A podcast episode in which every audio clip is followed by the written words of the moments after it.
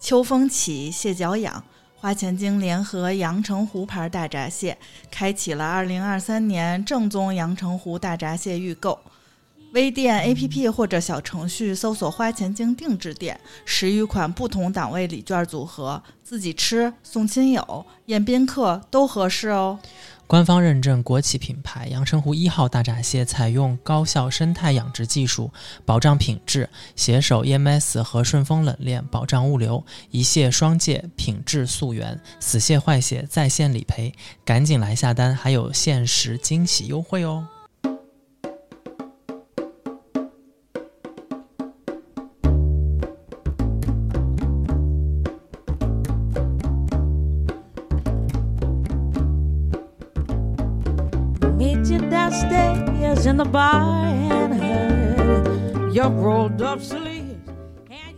大家好，欢迎收听新一期的《清空购车》，我是周松松。大家好，我是安妮。我前两天不是从深圳回来吗？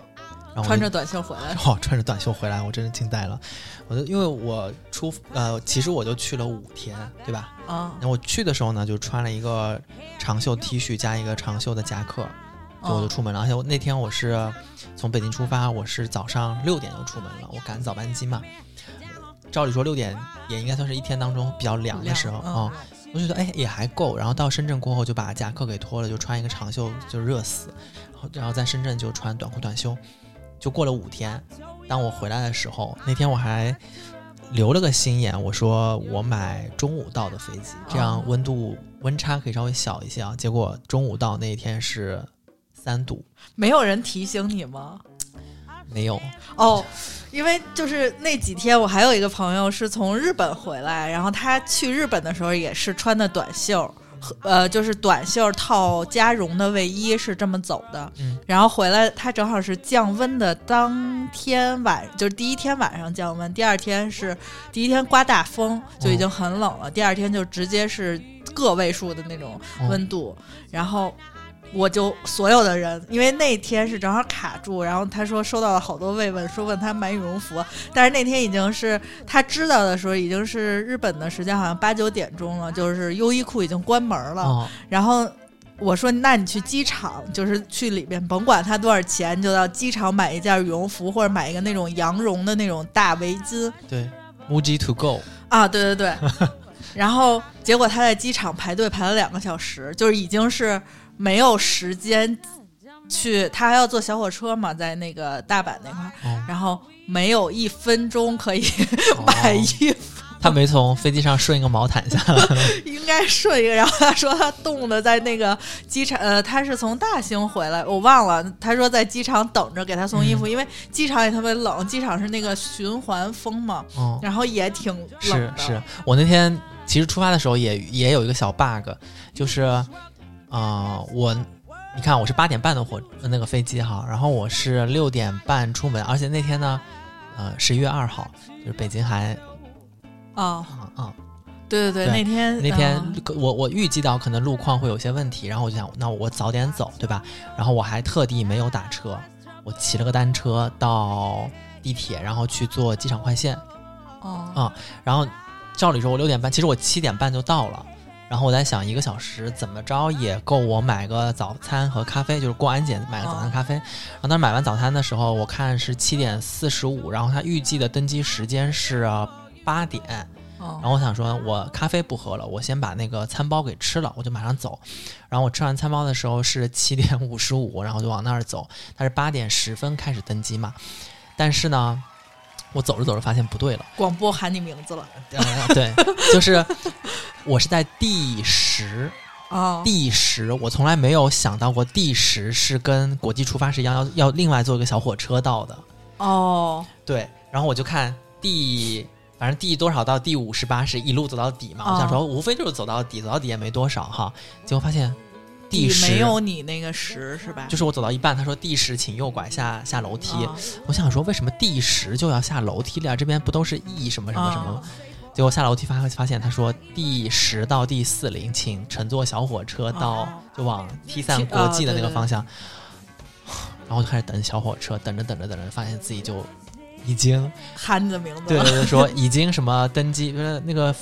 那个什么什么什么航班，谁哪哪哪位先生？不是手机 APP 给你推送哦说你的航班已经登机过百分之六十啊，然后怎么怎么样。那个好紧迫呀！就我每次看到那个，就是值机超过多少，然后登机超过多少，就特别紧张。对对，问题是我到了那个 T 呃 D 十的那个呃下了小火车，然后我上电梯，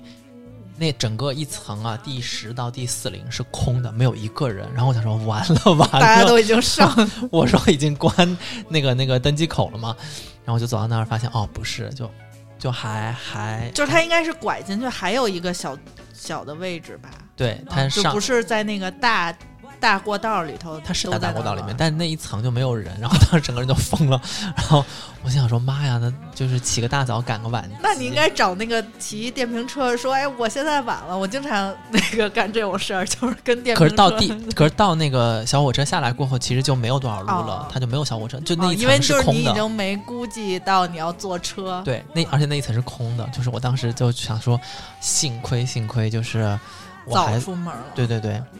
然而，哎，这是要说那个一夜入入冬，然后给大家推荐一些入入冬过后的幸福感的好物啊。但是我可以把我这个行程跟你说一下有多精彩。从那一天，从那一那那那个时刻开始，就预示着我这个行程会非常的不妙。然后我我在飞机上丢了那个耳机的充电仓，嗯，就我 AirPods 的那个充电仓，而且我是怎么丢的？我是我有一个习惯，就是那些小物件，什么充电盒、充电仓，你就会放在钱兜里啊。我从来不放前面，就是座位后面那个兜里面，因为那个兜其实挺脏的。啊，那你放哪儿了？我一般都是塞包里嘛，对吧？啊，但那一次我上了飞机过后，因为我吃了早餐，我就一路睡到尾。我特地带了一个那个一次性的蒸汽眼罩，拆开一看是 Hello Kitty 粉色爱心，就是因为他是买那个送的，送的嗯。然后我就戴着口罩，戴着眼罩，就一路睡睡睡睡睡，睡到醒的时候，哎，我醒过来发现那个 AirPods 提醒我，嘚嘚嘚嘚就没有、没，有电了。我心想说，我下飞机之前整理一下仪容仪表，然后把这些东西都，啊耳机什么都拿下来充电充上，然后我就开始穿，就是脱一些衣服什么的，正好顺手耳机没地方放的时候，我就往那个前面兜里面一放一塞，塞了过后那个充电仓我就临走的时候没拿出来，然后我到了深圳住的地方，我才发现哦充电仓没有了，然后我心想说，哼。谁怕谁？身在深圳，只要找华强北应该都有。哦然后他们说你这个二代的已经没有了，哦，现就是现在已经是入耳式的那个啊。现在是三代的那个啊、然后，然后他就给我找了一个二手的啊，然后这这已经是预示了一个一个不太妙的事情啊。但是我我这次去其实是为了去汕头看演唱会嘛，然后那演唱会的票呢是问一个黄牛买的，我们去了哦八个人，结果那个黄牛当天因为拿不到票消失了，啊，精彩吗？就是那种躲避型，就是这个问题我不回复，然后人就消失了。对对，因为我我说我都到了当天，怎么票还没有寄出？嗯然后他说没关系，你来现场，我给你拿对对对对对，在门口给你拿。然后因为这个黄牛又是朋友的朋友介绍的，到了现场我们发现五百块钱的票三千二，现场黄牛，现场黄牛说，而且我们八个人，他说没有八个人的连号，只有哦一张一张给你收。你先给我转三千二，我给你收一张，再转三千二，再收，就一个人一个人进去是对吧？对，然后当时我们就惊呆了，我们想说这个演唱会估计是看不成了。嗯，同行的就我们仨是呃比较熟，另外五个人是我们三个人其中一个人的同事加亲戚什么之类的。啊但他们好就好在他们只是从深圳到汕头，啊，我是从北京到汕汕头。你已经付出了代价。对对对对，然后他们想说。算了，三千二，先把你送进去，我们去吃夜宵。我说别呀，我一个人看演唱会多孤单啊。然后后来就我们仨都进去了嘛，其他五个人就直接去吃东西了。啊三嗯个人有连好连没有走也没有啊、但是我们后来发现没有坐满，哦然后等我们三个人最后还坐来坐在了一起，但是都是五百九的票，最后最后找到最便宜的是一千七一张进去的。那也还可以，只是翻三倍而已。嗯，然后，然后我们就想说，好，这个演唱会看完了，我们就尽兴，就就无所谓了。然后第二天我们不是那个汕头因为很好吃嘛，啊我们起来过后就就说去吃点东西，然后就定定心心往坐高铁回深圳。嗯高铁是三点五十，嗯，我们在两点半，因为他从我们住的地方到高汕头就很小嘛，嗯从我们住的地方到高铁站，我们查了一下路程，打车十三分钟。嗯，当时哦两点半，两点半的时候，我们说，哎，拍几个合影我们就走吧。然后拍完合影回回到来拿好东西，想说，哎，汕头的那个油柑很有名，那我们买个油柑美式打包走喝吧。油柑美式制作的时候，那个小哥前面我们哪知道美团排了十五单，就是没有人来，但是现场只有你们。对对对对对嗯，然后等于他做的时候我们就打车了嘛，来了第一辆车，师傅等了一段时间，说我不等了，取消了。然后等我们拿好那个东西往外走，打车车显示接上我们需要七分钟，嗯，然后我们查了一，下，到高铁站需要十五分钟，我们的我们的火车是三点五十，当时是三点半。我们说我们冲一把好不好？然后说好。嗯深圳有共享单车吗？那儿没有。汕头汕头有共享小电动，哦，但我们不熟路嘛，我就只能等。然后师傅把我们送到高铁站的时候，我们拿好东西，往里冲。三个人已经很久没有，就我们毕业过后，我们三个都是网球队的嘛，已经很久没有这种百米冲刺了。我们冲了三百米，就是到闸口把身份证给那个入、啊没到闸口呢，到入票就是第一个身身份证刷呃进站口的时候，把票我把我第一张身份证给他说几几几号动车嗯已经停止检票。我们说你们让我进去，我们能上站台，但是他说不行，因为那个闸口是不会再识别让哦你进去的。就不能自动的。我说我拿着当天的车票，我不能进去第二班我去占座嘛，嗯，因为后面还有四哦趟嘛。我说我占座也不行，不行，你要去人工票台改票。换啊，然后我们去人工票台，一张票都没有，站票都没有。呃站票有限制，就是一个车厢只能站几个人，不能超载。对，然后我们就马上想说打个顺风车，汕头到汕头到深圳回去的高铁应该是两个小时嘛，嗯，然后我们打上顺风车是四点，是四点，然后到深圳是晚上十点半，也就是我们在路上开了六个半小时，因为我们打的是一个电车，他在半道 充了四十分钟的电。然后我们的整个行程有一些精彩。非常精彩。就我们几个人是，你知道我是不太会迟到的这种人，但我另外两个朋友就属于，一个是，他经常会遇到这样的事情，但我就想说，另外两个人，我和我另外那个朋友都是很靠谱的人，怎么会有这样的事情？然后我就想说啊，一定是有一些冥冥之中的 安排。哦，但你别说这一次去到那边呢，因为呃别人毕竟我去那儿看演唱会也有招待我啊什么的，我就想说得给别人带一些伴手礼，对吧？嗯，呃，但是我又觉得深圳和汕头人民就他们就很会吃，我们也拿没有什么东西能够嗯、让别人觉得很惊艳哈，又是土特产什么的。但因为前一阵儿嗯苏州是那个金桂，就是桂花啊不是。成熟了嘛？嗯、我们那儿有很多，比如东山、西山，他们就会自己家里面有院子，都会种桂花树。当时我拿了两大袋的桂花干，我给海博士他们也分了一些，然后我给我深圳的这些同学们也寄了一些，他们就说哦，好香哦。他们就有自己酿了桂花蜜，然后有自己，呃，比如说做咖啡的时候，就跟那个咖啡粉一起萃取，然后做一些桂花拿铁。拿铁，嗯他说：“哦，苏州的金桂真的是香，因为江浙地区其实就是金桂嘛。嗯杭州的桂花也很好，苏州的桂花也很好，我们那边的桂花都很好。然后我就说，哎，我说你们既然那么喜欢桂花，我这一次去带一些那个碧螺春的桂花红茶吧，因为桂碧螺春红茶本来就不常见，嗯绿茶更多见。但是我而且我说这一次碧桂花红茶。”碧螺春的桂花红茶，我说我自己一直在喝，我觉得还不错，而且我觉得他们最近的产品应该有做升级，就它那个炒制的工艺啊、跟以前不一样，以前只有一种，就是叫碧螺红茶、嗯，对对对，现在有花花茶，而且它的花茶开始分等级了，特级、一级、二级等等之类的。然后我这一次试了一下那个一级的桂花红茶，我给他们拿了好几罐儿过去，所有喝到的人，包括像潮汕地区，他们是喝功夫茶的嘛。嗯我一直以为这种茶对于他们来说稀松平常，应该都很不会觉得很惊艳，但他们一喝都会觉得好香、好暖。哦，真的是香，对，然后我后来就想到，为什么到了冬天大家会喜欢这种桂花的味道。就无论北方南方，其实都属于到了一个温度比较低的时候，但桂花的这种香味自然而然会给人一种暖意和阳光的味道，哦，就很神奇。然后我今天来的时候还特地，因为我们这个录音室的 暖气还没有来，这这以前这一块是比较早供暖的，对，今年因为。特别的，今年供暖是是平时是这个日子该试水了，对，然后试完水等于一下就断崖式降温，就是直接供暖了，就没有。其实一直在提前，呃，以前是十五号，十五号。有会到十号，对，有一段时间是到十号，然后有一段时间是到七号，然后今年就是说试完水就直接开始正式供了。对对对，因为说前两天应该是知道了会有断崖式的这个降温，一下子就整个就供暖就上来了。然后，嗯，我是觉得桂花这个味道确实是在冬天的时候，因为它就是在春天的时候，就是深秋秋天成熟嘛，对，差不多。然后，因为我在想，你看我到了秋天过后，我就会把家里面的。香氛、香薰都换成桂花味道的，就是大家比较知道的有几个牌子的香氛，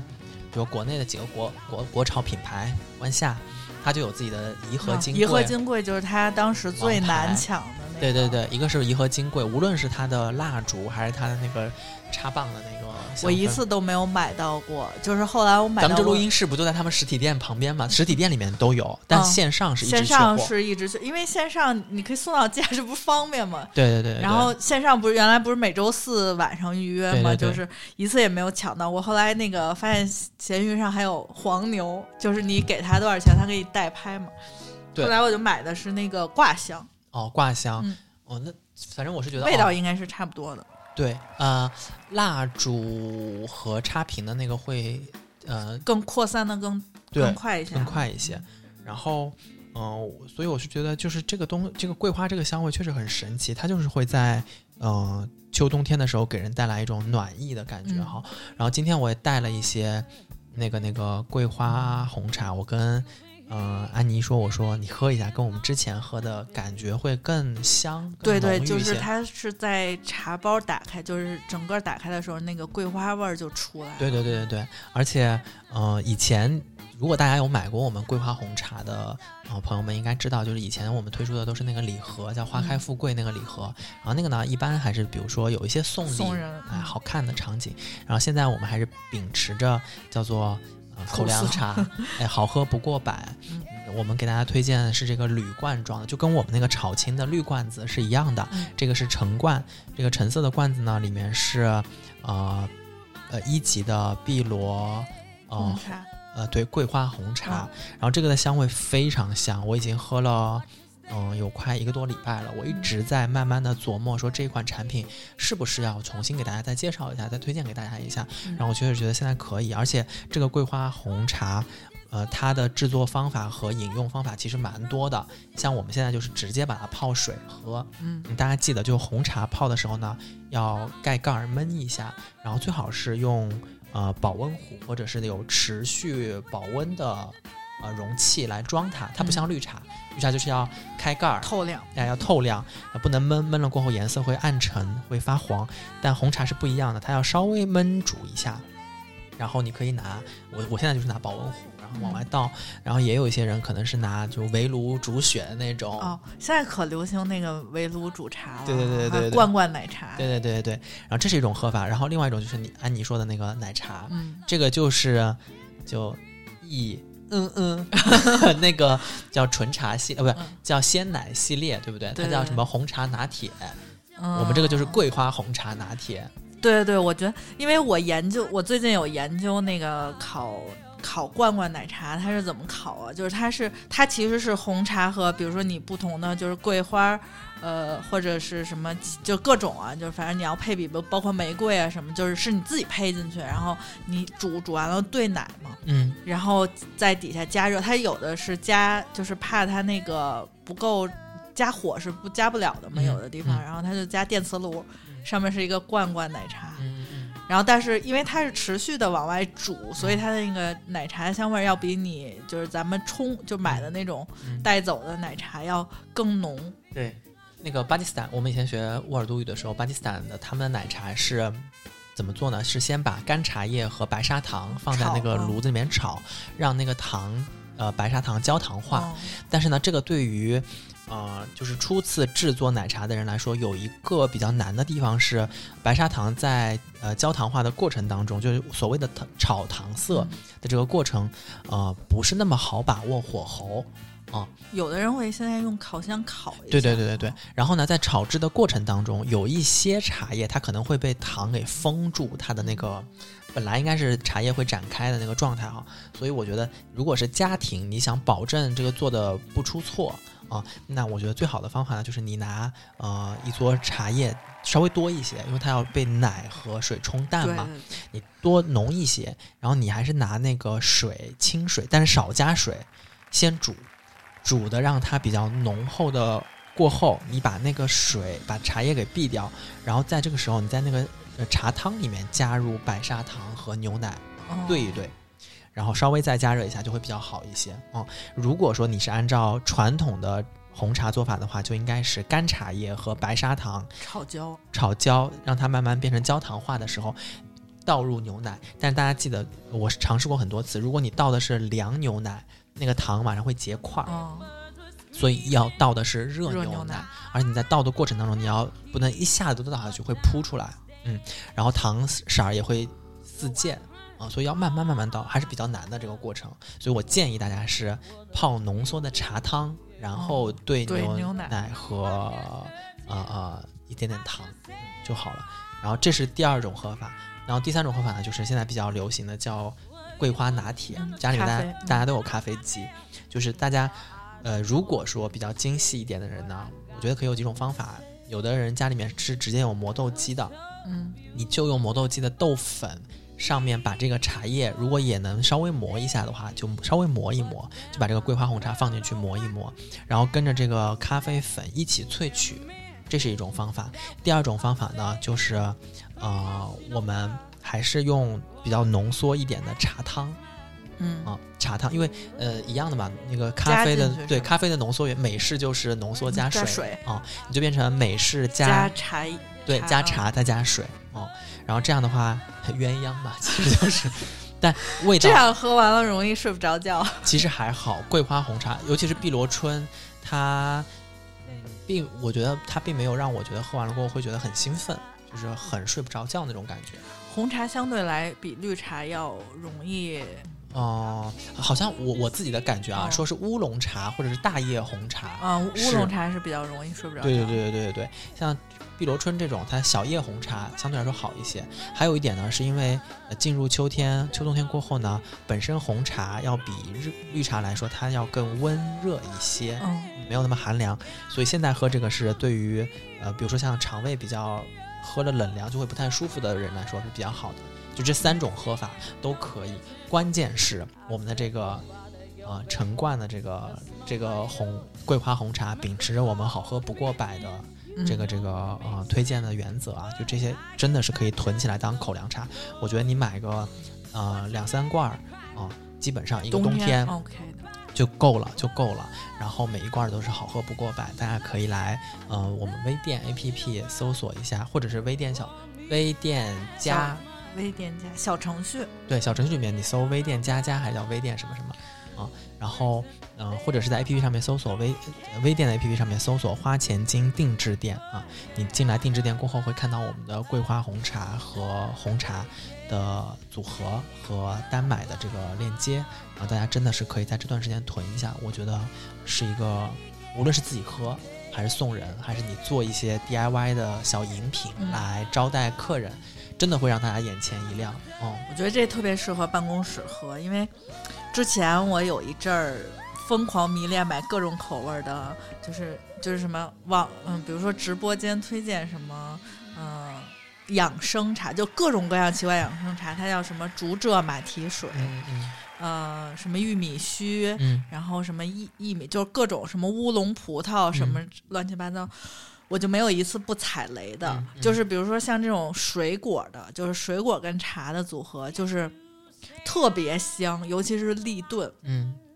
就是这个茶包只要拿出来，你这个屋有一百瓶，它都特别香。嗯但是那个茶是没有茶味儿的。对对对，然后呢，呃，像竹蔗马蹄水，就是听着特别好，就是养生又养生清热解解毒，然后又什么又天然，就是这些材料。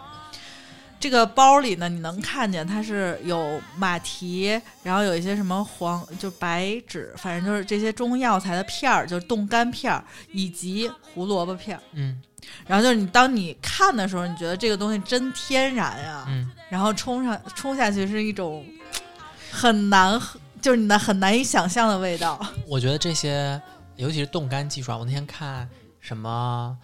啊、叫什么百香果茶什么？啊啊，就给它泡发。对，百香果茶是最难喝的那个冻干了。他们说啊，现在你买到百分之九十以上的那个百香果冻干，里面添加的是大量的玉米淀粉，嗯，对对对，特别然后黏糊。对对对，然后加上色素，因为他说天然百香果就是原果浆都不可能那么黄，为啥它可以泡出来比你百香果还黄？就比我们以前买的果真还黄。然后它里面是因为是玉米淀粉加上了很多的可食用色素。啊、百香果的成分占的很少，然后所以这种冻干茶，嗯、有段时间很火很火，什么加点冰啊，加点现现在还是很，就是尤其是到夏天的时候，就是会推出各种养生系列的茶。你以为你自己喝了一个什么水果什么保保存维 C 最好的方法，其实喝了一堆玉米淀粉。然后，但而且呢，包括你说的这种什么呃，它像茶包类型的什么，有一些甘蔗啊，然后有一些马对，就是你能看见这个茶包是真实的有这些东西啊，就是，但是它的味道就是它是融合不到一起的，因为它是每一个东西就是一个东西，就是你喝这个能喝到甘蔗味儿、马蹄味儿，然后中药味儿、胡萝卜味儿，特别明显的，明白？就是谁就是谁，哦而不是一个茶。对，而且好多你虽然看着那个包是。就是材料你都能看得见，嗯但是这个材料背后的加工工艺你可能并没有那么的了解。我自己是觉得他们在口感上面为了追求一些甘甜的回甘的那些感觉，就你也不知道它里面加了什么，但是我每次喝完都觉得不爽口和不解渴。但其实它没有，我觉得它回甘就可能它，比如说这种竹蔗马蹄水，它只有一个东西是甜的，嗯嗯嗯但是其他东西跟它配在一起，就是按理说他们。假设真的有这样一个就是养生汤，它是应该把这些东西煮在一起，嗯，然后它它就是它是通过煮，然后让大家把味道融在一起，哦而不是通过你用一百度的开水给你泡，大家谁是谁，就是还是这样的。对对，嗯反正我就觉得，呃，这个桂花红茶的味道是，无论你怎么冲泡，它都不会。它是融，对，它不是呃，你是你，红茶是红茶，桂花是桂花，而是它能在喝茶的时候，你感觉到它不是纯是香，对，而它这个炒制的工艺呢，是呃红茶呃和桂花放在一起炒制，然后再做发酵啊、然后这个茶厂我们也跟大家说了，它的那个炒制的工艺是呃非遗嘛，就是我们国家的非遗。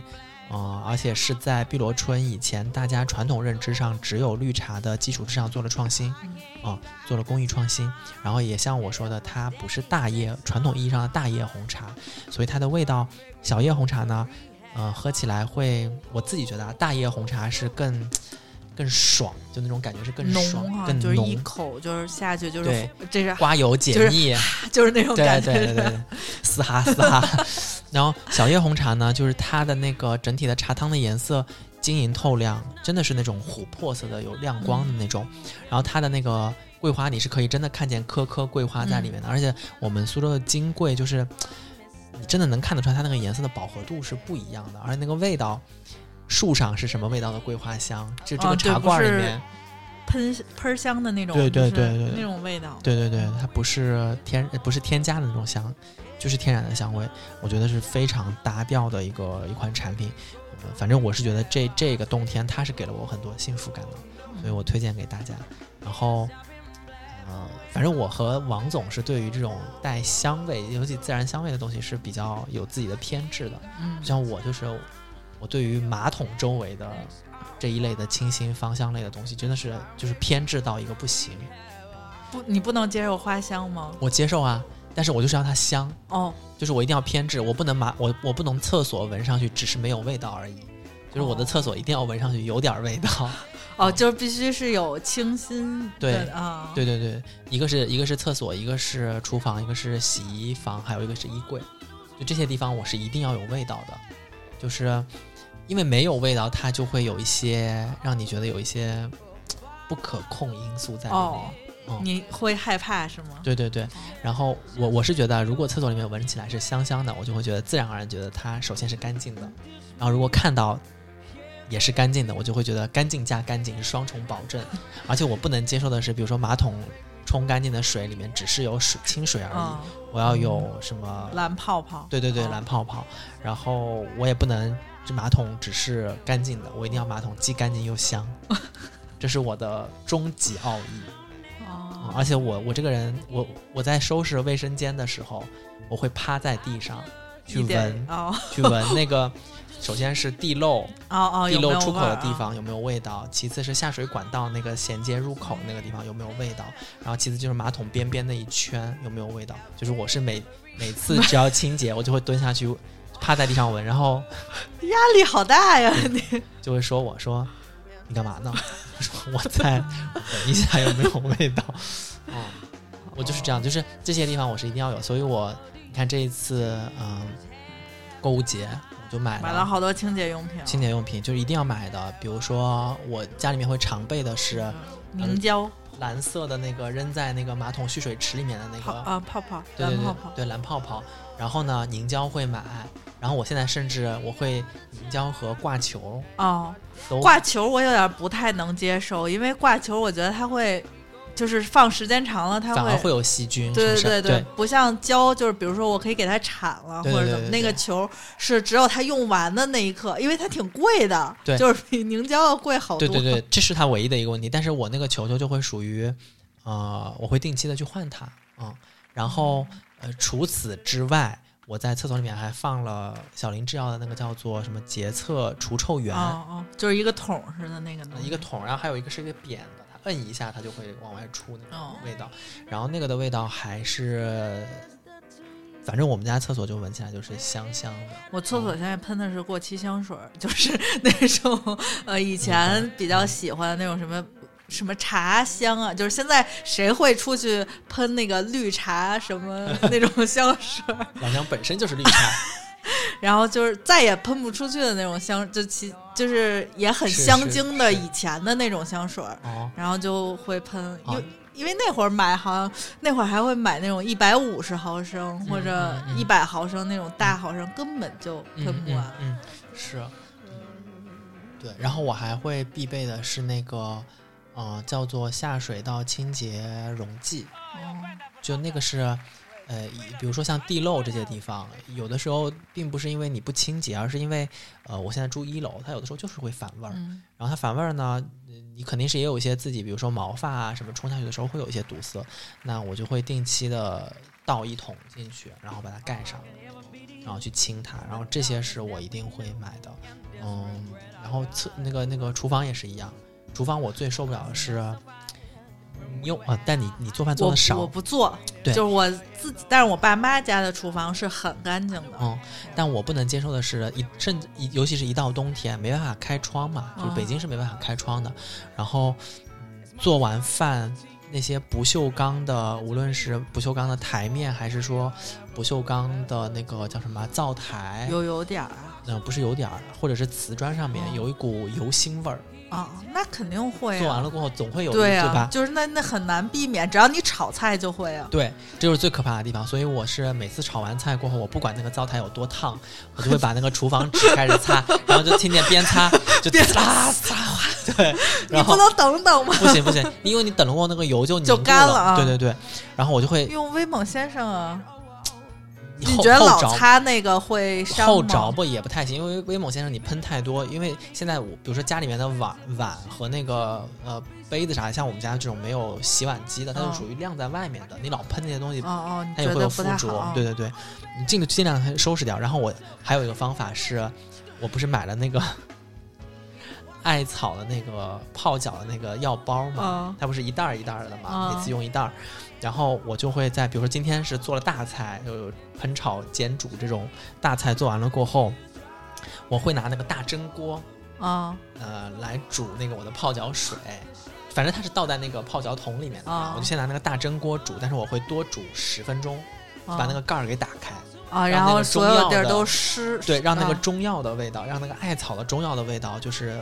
焖一下整个厨房。我觉得这个跟以前柠檬水喷一下那个哦哦，柠檬水加白醋对对对加小苏打，对对对对对，我一定会让整个厨房再焖一下那个药药的味道，然后焖上了过后，我就把厨房的门关上，然后再开窗通风。就是我觉得家里面厨房和卫生间一旦有一些，就呃，一个是厨房的那个油蒿味儿和油腥味儿，我我是很不能接受的。然后第二就是厕所里面那种悠悠的从嗯、呃下水道飘上来的啊那种感，对对对，那个是我不太能接受的。所以这两个地方是我很看重的，就这这段时间囤的一些东西。你这些我，嗯，其实我我浴室的清洁，就是因为我比较，就是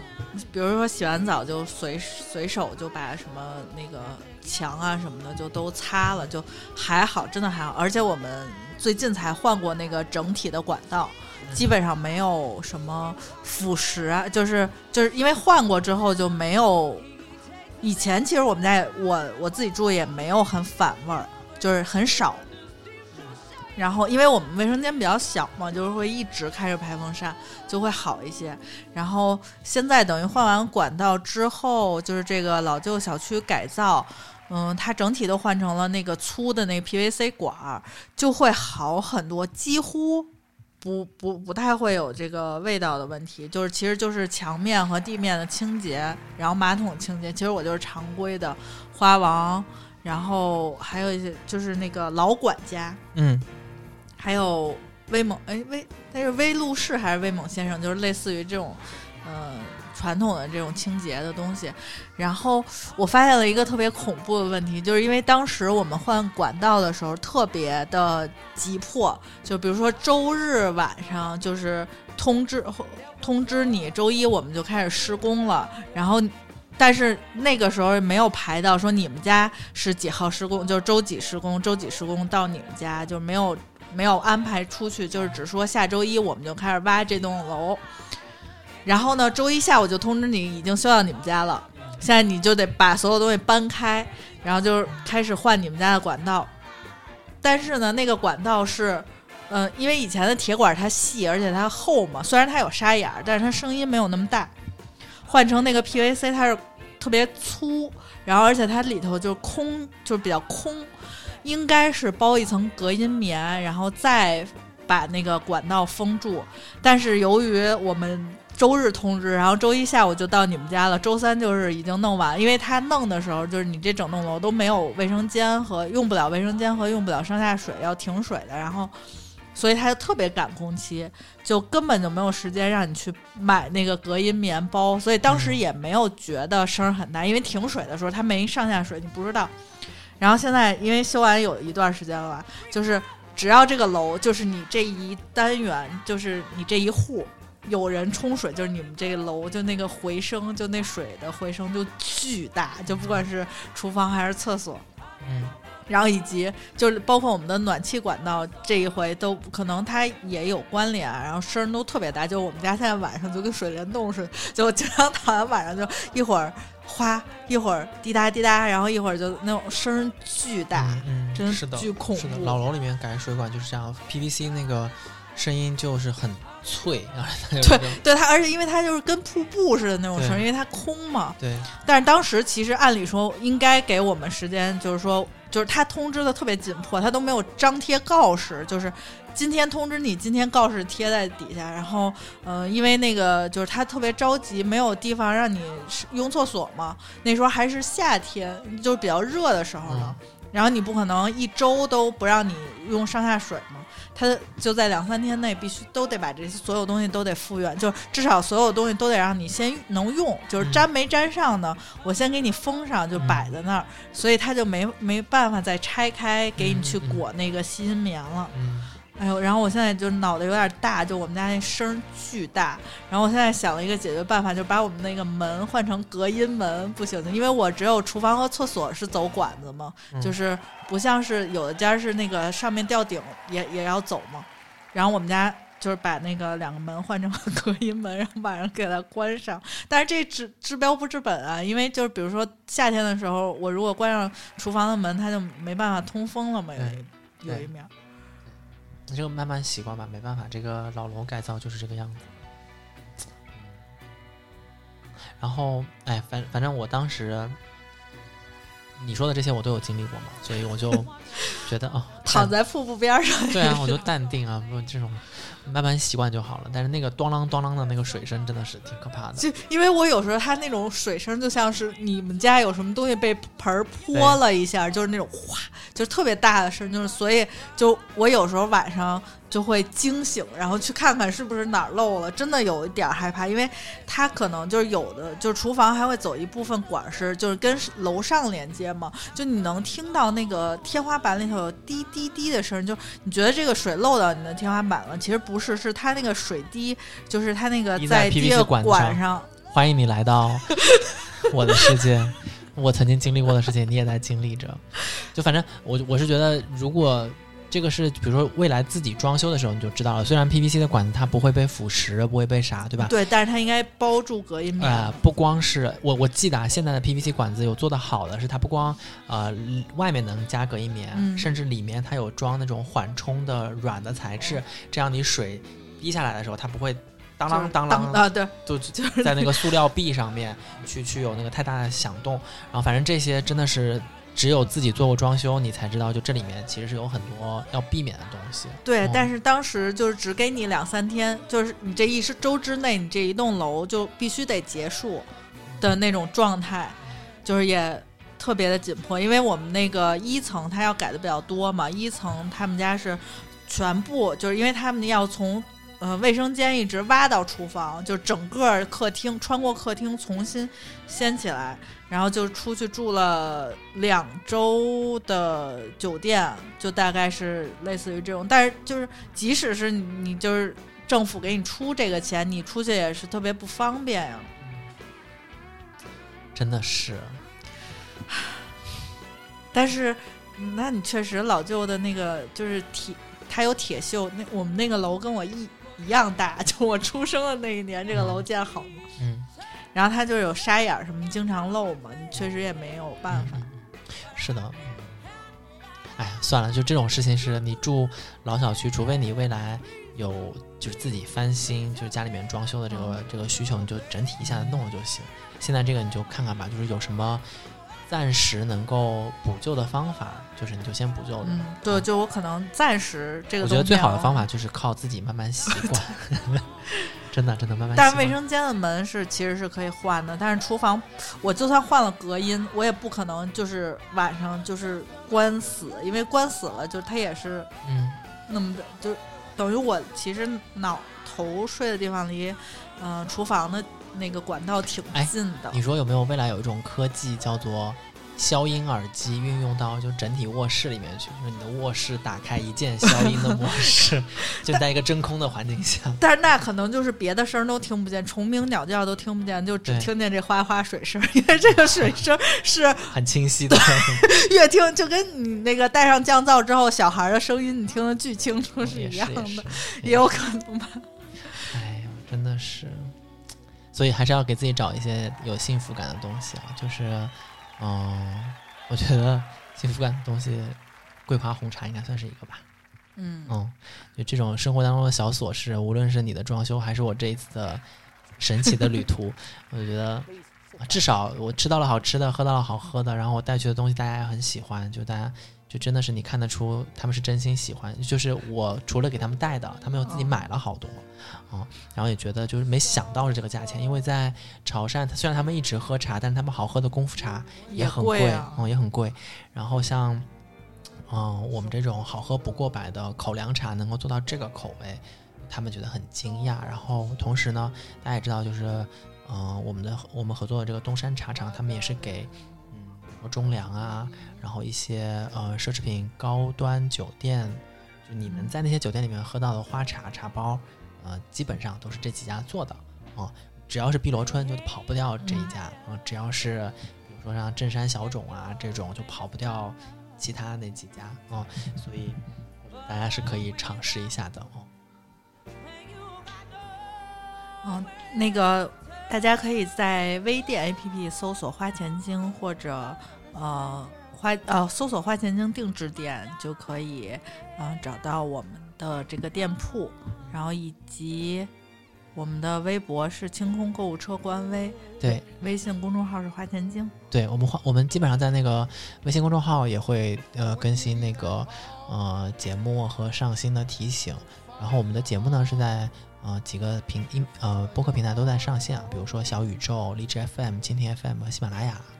大家无论是通过这几个呃平台的 APP，还是通过小程序，都能收听到我们的节目啊。然后我们的微店里面，其实最近这段时间天气凉了过后，还有一个比较好的时令产品，大家可以呃买一点儿尝一下。然后确实也天气凉了过后会更鲜美一些，就是我们的阳澄湖大闸蟹。因为当时十月份的时候，虽然我们很早就做了上架和预售，但是因为大家都知道比，较热，对对对，一定要到天气更冷凉的时候，这个蟹的肉质和膏质可能会更紧实、更丰满一些。所以现在这个时候，啊、气温持续保持在十度，就是南方的气温持续保持在十度上下的时候，哎，那这时候的螃蟹是最肥美和鲜美的，而且这个时节属于是公蟹、母蟹都很好啊，所以大家可以看进来看一下。然后我们还是，嗯，今年是跟呃。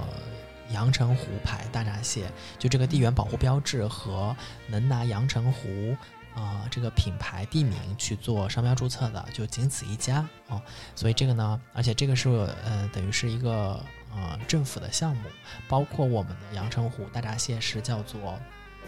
阳澄湖牌大闸蟹阳澄湖一号，一号，对对对对对，阳澄湖一号。就是它就是跟那个烟鼠二十五号似的，有那个 对，然后包括我们的水质和我们的蟹质都是达到了出口级别的。我们是跟呃南京大学的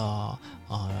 实验室有合作的，然后这些无论是我们的养殖过程当中的水质检测，还是我们的养殖方式、生态养殖方式，以及我们最终这个蟹的所有的使用安全的这个检测，都是按照出口级别的呃检测标准去检测的。啊，包括我们这一次的呃整体的发货也是呃跟顺丰冷链和呃那个 EMS 冷链是合作的，就是大家是这样，在我们的微店里面你拍下来的呢，默认发的是蟹券儿，是一个很精美的礼券儿，嗯。有一个小信封，然后里面有一张蟹卡，嗯，然后大家这个蟹券儿送人也很合适，然后自己吃的时候呢，就把那个蟹券儿背面的那个码啊刮开，码儿刮开，然后在呃小程序扫码过后啊，可以在小程序上面，也可以在官网上面，也可以通过四零零的官方电话来进行兑换。兑换的时候呢，大家要知道啊，就是你今天兑换的，可以兑换两天过后送达的日子啊，因为它有一个配货周期。配货配货周期，然后基本上呢，比如说啊，我我今天是十号，我能够选择从十二号开始往后的日期来、呃进行送达和兑换，然后基本上，比如说我选择十二号，那就十二号发出，一般来说都是二十四到四十八小时就能送到你家。快一点呢就隔日达，对对对，隔日达。然后大家在收到了过后呢，马上开箱检查一下，只要是有死蟹、坏蟹啊，都直接可以通过你兑换的那个小程序的客服，把你的这个死蟹的那个凭证发给他，然后我们死蟹是包赔的、嗯啊，无论是补发也好，无论是协商赔付也好，嗯这个大家都可以放心。然后这个也是我们推荐，呃，无论是这个茶叶还是这个呃大闸蟹，我们都是已经推荐了好多年的产品了。嗯，啊，所以一年只吃一季的话，这个季节应该是最好的，所以大家可以来最好的，大家可以来 微店里面看一下啊，可以就是选择下单啊。然后我们这一期节目要不就先聊到这边，嗯我们下期节目再见啦，拜拜拜 And now the final frame. Love is a losing game.